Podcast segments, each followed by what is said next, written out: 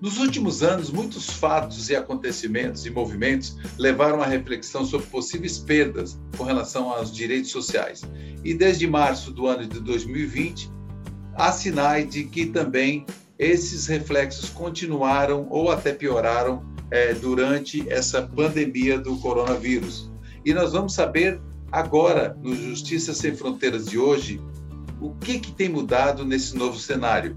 Vamos então à nossa história de hoje. Eu converso agora com o presidente da Comissão Nacional de Direitos Sociais do Conselho Federal da OAB, da Ordem dos Advogados do Brasil, Antônio Fabrício Gonçalves. Fabrício, seja bem-vindo aqui ao Justiça Sem Fronteiras, meu amigo. Quanto tempo?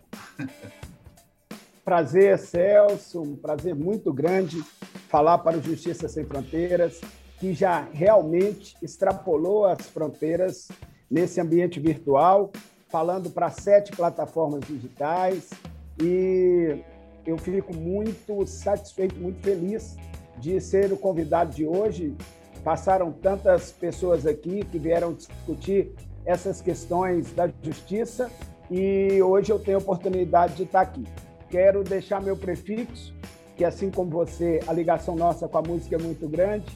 Eu quero deixar o seguinte prefixo: essa música do Chico César que entrou de roldão no Brasil, uma música de 2008, mas que passou a integrar as playlists, que é Deus nos proteja de mim, da maldade de gente boa e da bondade das pessoas ruins. E que assim sigamos. Assim sigamos, muito certo. É, eu gostaria de apresentar ainda um pouco melhor o nosso convidado de hoje.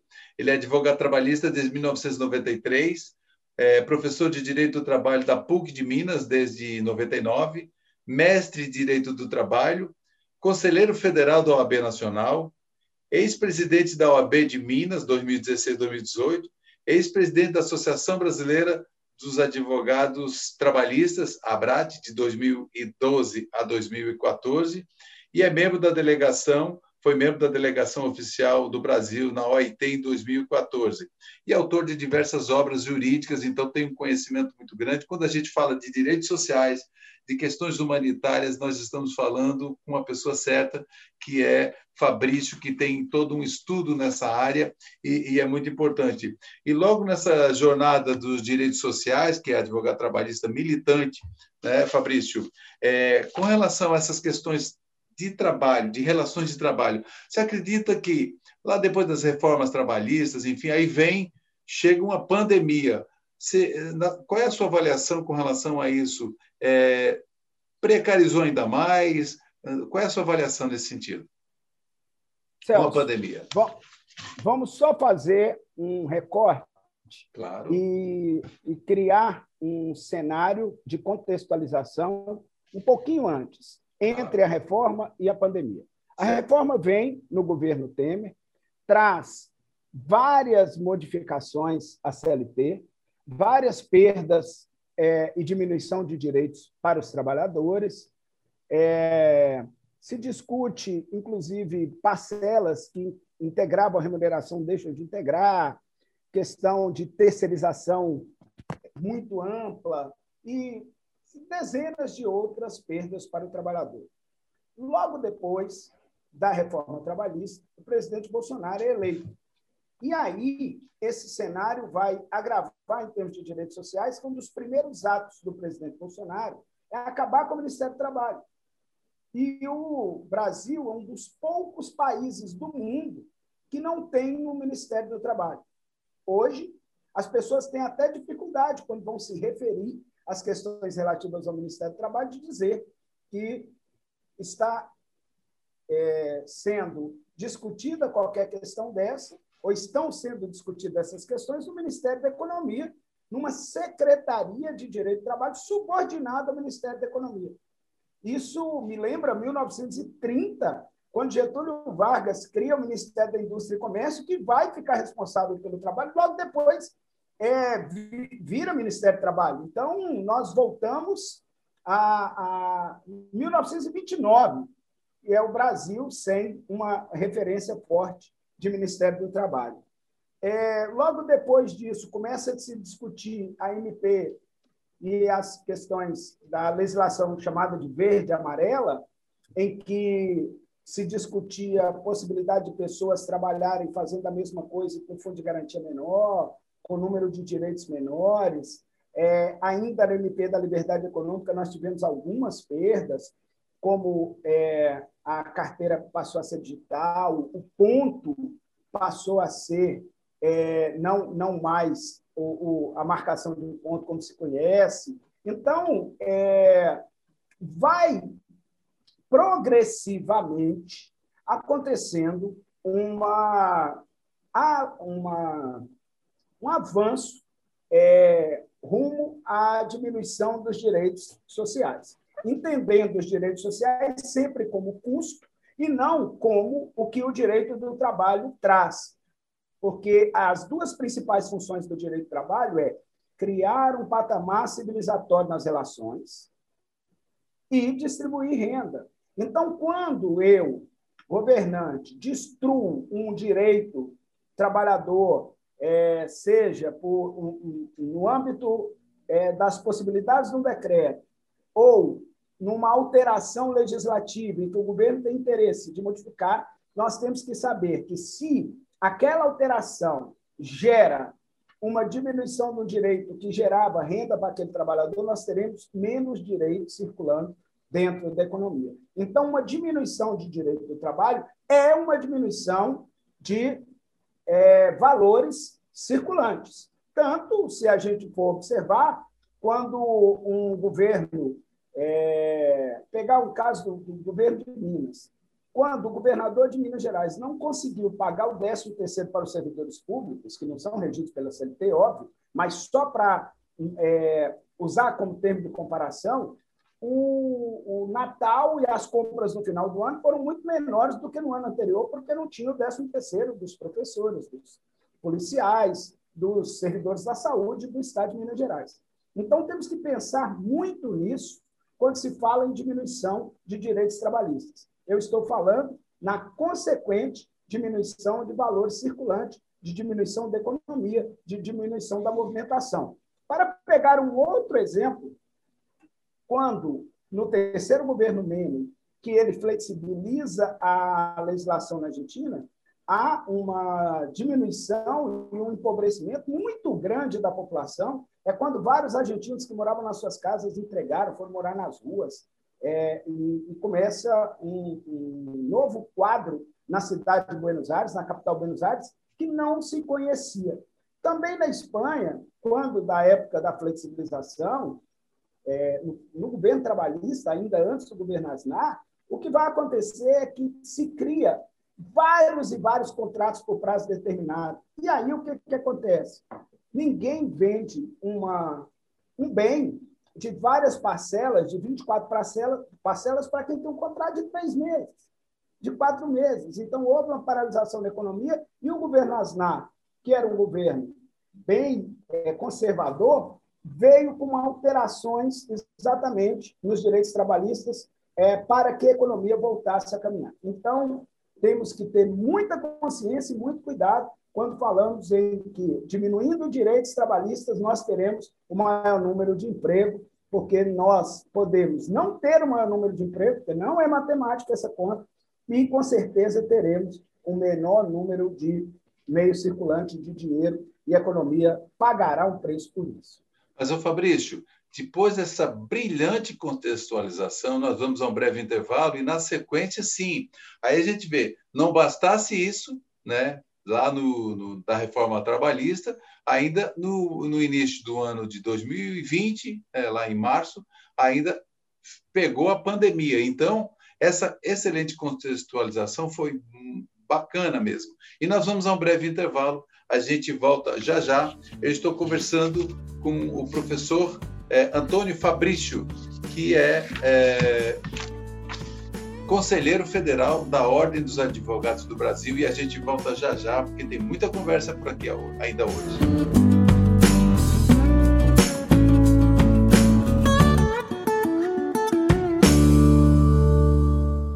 Estamos de volta. Eu estou aqui com uma conversa muito bacana com Antônio Fabrício Gonçalves, que ele é presidente da Comissão Nacional de Direitos Sociais do Conselho Federal da OAB. No bloco anterior, ele fez uma excelente contextualização com relação aos direitos trabalhistas após a reforma trabalhista e a aplicação dela. Eu gostaria, então, Fabrício, que você continuasse, inclusive aí, e sim, adentrando na, nessas outras questões que a gente falou, que é com o advento da pandemia é, desde 11 de março de 2020. Ok, Celso. É, você foi muito preciso de dizer que, além de existir todo esse contexto, ainda veio uma pandemia. E é exatamente isso.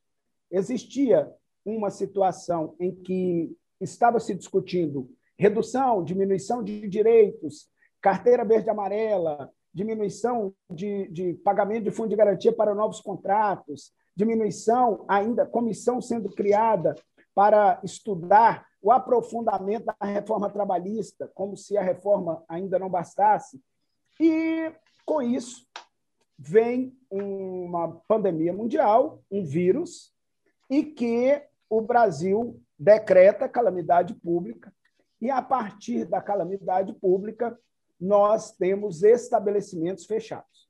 Começa uma discussão, uma dicotomia muito grande, e o Brasil, que hoje é, virou um verdadeiro fla-flu, em que as pessoas, ao invés de discutir as coisas com profundidade, elas têm uma posição e não querem saber da outra, como se fosse um clássico de futebol, e não pró as próprias vidas humanas e a própria vida, como ela acontece. E aí é, deixou-se de lado a grande parte a discussão da ciência, a discussão da vida, e passou a discutir se iam morrer mais CPFs ou CNPJs, se iam fechar mais empresas ou se iam morrer mais pessoas físicas. Como que isso ia se dar? E aí, é, a princípio, o Brasil fecha. Nesse fechamento, é, começou a se discutir um auxílio emergencial, lembrando que o governo fez uma proposta de 200 reais, o Congresso alterou para 600. Esse auxílio emergencial é, apesar de ter sido menor do que outros países da Europa, que socorreram com mais amplitude, foi fundamental para que as pessoas pudessem alimentar, para que as pessoas pudessem comer, que elas pudessem é, sobreviver e nesse período com o mínimo, o mínimo, mínimo, o mínimo possível. E assim o auxílio emergencial cumpriu seu papel e veio uma medida provisória 927, que veio com um artigo dizendo que os contratos de trabalho seriam suspensos sem nenhum pagamento, mas como isso pesou muito fortemente para o governo, e um grande órgão de imprensa deu que o presidente da República ligou para o ministro da Saúde dizendo: olha, nós estamos sendo muito criticados, e aí a medida provisória é, voltou com uma previsão de suspensão do contrato de trabalho, mas com pagamento. Você imagine se os contratos fossem todos suspensos e as pessoas não recebessem. Nesse cenário de pandemia, então, vem a medida provisória, em fevereiro, 927, e logo depois vem a 936. A 927 vai tratar de uma realidade que a gente passou a conviver, que é essa que eu estou aqui hoje, falando com você, eu de Minas, você está no norte do Brasil, nós estamos falando um com o outro é, à distância. Antes, você ia me convidar, eu ia pegar um avião, ia descer aí com, com alegria, ia, ia comer um pirarucu de casaca, ia estar muito feliz, mas é, isso não, não pôde mais acontecer. E o trabalho devia continuar e tinha que continuar. E aí foi se criando alternativas, dentre elas o home office. E aí tem muita dúvida sobre home office, tem muita discussão sobre home office, sobre hora extra em home office, sobre simplesmente a falta de senso de alguns empregadores que acham que, pelo fato do empregado estar em home office, pode ser acionado a qualquer tempo, pode ser acionado sete da manhã, oito, meia-noite, como se a pessoa estando em home office estivesse sem trabalho. Não, ele está em casa, mas ele está trabalhando. Eu quero deixar muito claro que trabalho em casa é trabalho e o que eu tenho ouvido de relatos, Celso, talvez você também tenha pontos para dizer, pessoas relatando que nesse período de home office estão trabalhando mais do que trabalhavam em período de trabalho presencial. Mais do que é... o dobro, mais do que o dobro, mais do que o dobro, é tranquilo. É verdade. Então, é, é, é, nessa, é nesse contexto de que ainda bem que existem ferramentas à distância, a justiça é, se adaptou, e a gente pode falar isso aqui um pouquinho na frente, Sim. dos ganhos e perdas disso, é, mas é importante dizer que é, criou-se uma regulamentação em que o empregador tem que fornecer os equipamentos, que o empregador tem que pagar o, o custo adicional disso, que os empregados que trabalham em home office, se trabalham mais de oito horas, apesar de dizer que não tem hora extra, ele pode discutir essa questão. Então, é, esse trabalho em home office foi uma forma que se encontrou para que é, as empresas continuassem a trabalhar, algumas se adaptaram com venda à distância, outras passaram a ter uma, uma atividade diferenciada, mas o trabalho não parou.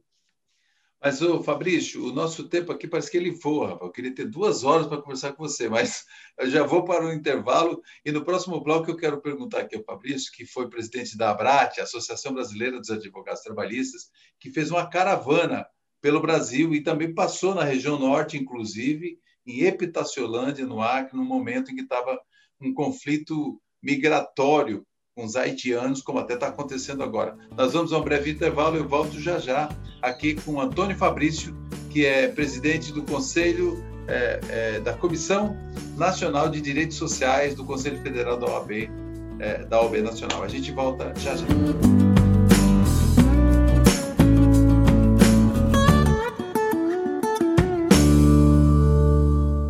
Estamos de volta para o último bloco. estou conversando com Antônio Fabrício, que é presidente da Comissão Nacional de Direitos Sociais do Conselho Federal da Ordem dos Advogados do Brasil. E aqui nessa, nessa nossa correria de informações, foi muita coisa boa, mas eu gostaria que o Fabrício fechasse aquela conversa do, do segundo bloco com relação a quais as legislações hoje, as medidas provisórias, enfim, o que, que está vigente hoje em meio a essa pandemia com relação a essa relação de trabalho, Fabrício? É muito boa pergunta, exatamente porque a medida provisória 905, que seria essa MP verde amarela, ela decaiu, né? não foi votada no Congresso. A 927, que é essa primeira medida da pandemia, também não foi votada no Congresso a tempo. E a 936, que se transformou na Lei 14.020 de 2020. Então, hoje, a lei que regula é, suspensão de contrato de trabalho, pagamento complementar, que regula é, curso é, para suspender o contrato de trabalho, e esses cursos, agora, segundo essa legislação, tem que ser à distância, nesse formato que estamos aqui. Então, tudo isso, pagamento pela empresa do Fundo de Garantia deferido, diferido, então, ela poder pagar é, é, em prazos diferentes. É, tudo isso que tanto a preservação da empresa quanto a suspensão dos contratos de trabalho para o empregado estão regidos por essa lei 14.020, que é a legislação que está em vigor. Não sem, sem antes, eu não posso concluir dizendo que tanto a caducidade dessas medidas provisórias quanto alguns avanços na 936, que resultou na 14.020, foi devido a pressões da sociedade civil, da, da Comissão Nacional de Direitos, de Direitos Sociais da OAB, é, pressão da, das associações como Anamatra, a NPT, a é, centrais sindicais, isso tudo com reuniões do Congresso que nós pudemos participar, e aí com todo o respaldo do presidente Felipe Santa Cruz, que tem cumprido um papel intransigente na defesa dos direitos sociais, tudo isso foi levando a um aprimoramento dessa legislação e é um pouco que a Comissão Nacional de Direitos Sociais, que lá no início pôde discutir a questão do, do Ministério do Trabalho e tal, agora o que acontece é que nós fomos discutir é, e viemos discutir o, avanços e preservações de direitos sociais nas medidas provisórias que desaguaram nessa legislação. Temos muito orgulho disso, porque é uma comissão composta por craques dos direitos sociais do Brasil inteiro. E muito importante, né? Porque pessoa que vive o dia a dia e que conhece e aplica umas leis, né? Então é, é fundamental. Mas, Fabrício, é, falando ali, é, que eu deixei o gancho do bloco anterior, é, você foi presidente da Abrat, que teve uma atuação brilhante em todo o país, com a caravana da Abrat, que passou por todos os estados, inclusive aqui por Rondônia, passou pelo Acre, e teve alguns episódios interessantes, né? como a gente, inclusive, se encontrou, é, eu cobrindo para a TV Justiça, a gente se encontrou em Epitaciolândia, lá fronteira com a Bolívia, né? uma situação que tinha mais de 900 haitianos é, chegados no Brasil, questão de legalidade, é, acampados, com apoio do governo e apoio é, também teve apoio de Brasília, e a caravana chegou exatamente naquele momento. E eu gostaria que você comentasse sobre essas, essa caravana e também essa passagem é, exatamente naquele momento importante da caravana lá pelo, por Epitaciolândia. Ah, muito obrigado. É um resgate importante mesmo a ser feito. As caravanas da Brat elas começaram com o presidente que me antecedeu na Brat, Jefferson Calas, e elas foram aprofundadas na nossa gestão. Fomos para o interior de alguns estados brasileiros e fomos para alguns estados brasileiros que a Brat ainda não tinha representação. Em Rondônia, nós tivemos a alegria de termos sido padrinho da criação da Aronatra, que está aí firme, forte, pujante.